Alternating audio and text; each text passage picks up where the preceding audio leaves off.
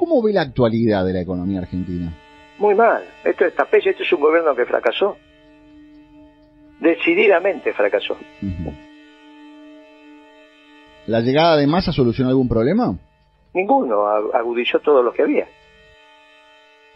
Desde Kicillof, desde la devaluación de Kicillof para Sí. acá, enero del 2014, cada ministro de Economía que vino dejó la cosa peor, incluido Massa.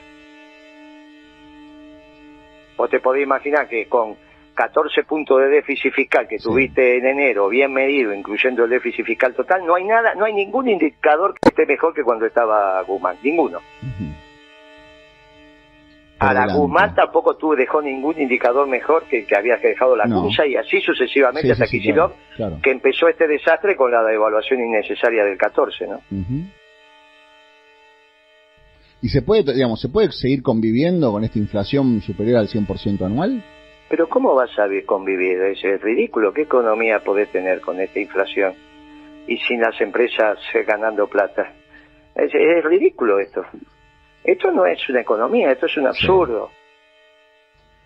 O Yo te pregunto a vos, ¿se podía seguir en la convertibilidad? Vamos a decir, no, no se podía seguir. Bueno, si hubiésemos estado en el 2001, todo, había muchos que decían, no, hay que seguir, hay que seguir. Sí. Bueno, hasta que la realidad se impone. Sí, claro. Esto no es economía, esto es una estupidez. Todo es una estupidez. ¿Cómo va a estar el Estado pagando 111% de tasa de interés anual? ¿A vos te parece que es, es- es razonable? No, bueno. O sea que cada vez, una vez por año se, se duplica la deuda Sí. del Tesoro por el interés que paga. O sea, debes 100 y tenés que pagar 100 de interés. ¿A vos te parece que eso puede ser una economía? No, por supuesto que no. Y bueno, y entonces, pues, es, es ridículo pensar que se puede seguir. ¿Y el problema es el- la deuda con el Fondo Monetario Internacional, la, la negociación con el Fondo Internacional? Eso está, eh, Guzmán no estaba apto para hacer esa negociación. Ajá. No sabía. Firmó un acuerdo mal hecho técnicamente. Sí. Está, pero yo lo dije el día que lo, lo- lo presentaron, ¿eh? no es que lo digo ahora. Está mal lo que, lo que negoció Guzmán, porque no tuvo claro quién ponía la plata. Entonces, cuando vos en una negociación no queda claro que pone la plata, bueno, haces el mamarracho que hiciste. Pero eh, no, no es culpa de él, porque era un muchacho de 37 años. ¿Qué experiencia tenía para renegociar tremenda deuda? ¿Pero qué cabeza cabe? Un muchacho que estaba haciendo las compras en Washington o en Nueva York, no Sí. sé dónde, dónde vivía, Sí, sí. que era un experto en renegociación de deuda y en su vida había firmado un cheque. En su vida había administrado un negocio. No sabía lo que era un pagaré. Pero empezaron a decir que era un experto en renegociación de deuda. Y yo dije eso, pero ¿cómo va a ser un experto en renegociación de deuda? ¿Cuántos negocios hizo este muchacho en su vida? Bueno, acá tenés las consecuencias. El problema no fue de él, el problema fue quien lo eligió, ¿no? Bueno, pero no, era- no actuaba solo, digamos, tenía un equipo de asesores y supuestamente este permanentemente mantenía al tanto al resto del gabinete de lo que estaba haciendo. No es que apareció un día, abrió una carpeta y dijo firmen y firmen. Y algunos dicen que fue así como vos decís, ¿eh?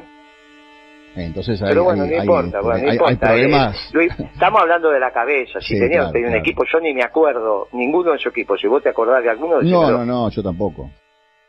Yo tampoco. Y bueno, entonces, ¿de qué equipo hablamos?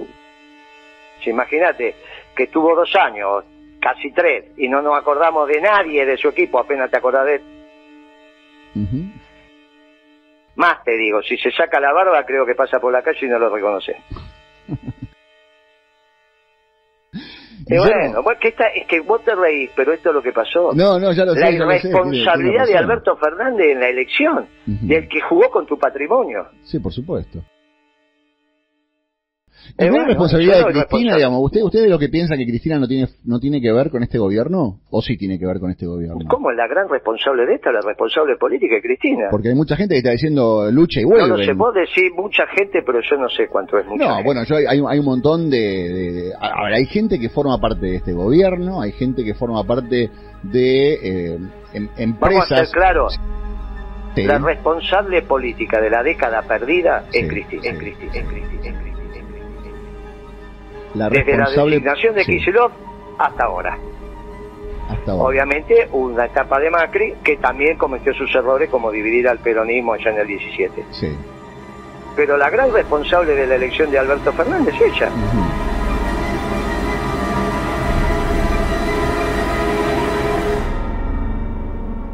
Y ella sabía tanto como yo que era socialdemócrata, si lo conoce. Sí. No, la, pregunta es porque, porque a ver, hay mucha gente que está diciendo, cuando vuelva Cristina, hay que hacer lo posible para que ella vuelva, hay que hacer lo posible para que ella sea candidata, como diciendo, miren que estos cuatro años Cristina estuvo al costado. pero si ella aceptó que Guzmán fuera ministro de Economía.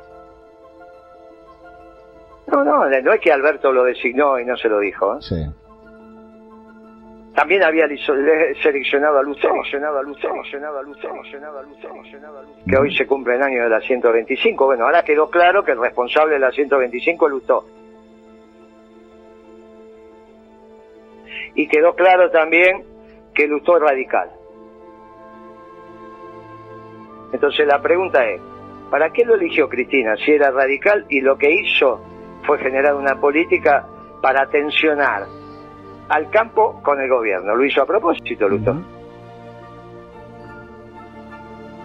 Lutó evidentemente fue funcionario de aquel gobierno que compartí para hostigar al gobierno. Porque yo no puedo, no voy a creer que un ministro de Economía radical va a querer que un gobierno peronista sea exitoso, ¿no?